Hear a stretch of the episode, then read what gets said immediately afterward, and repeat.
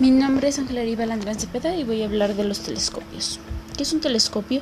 Es un instrumento óptico que permite capturar luz gravitacional y trigmanetical de forma tal que sea posible observar objetos que son, muy bajo, que son de muy bajo brillo. El gran telescopio milimétrico Alfonso Serrano se ubica en Puebla porque su atmósfera es transparente y los cielos mayormente despejados.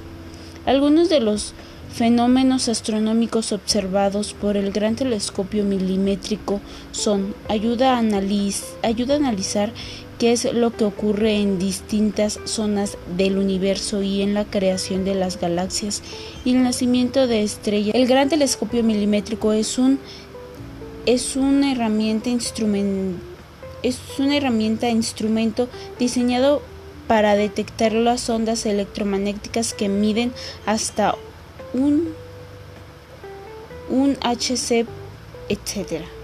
Gracias.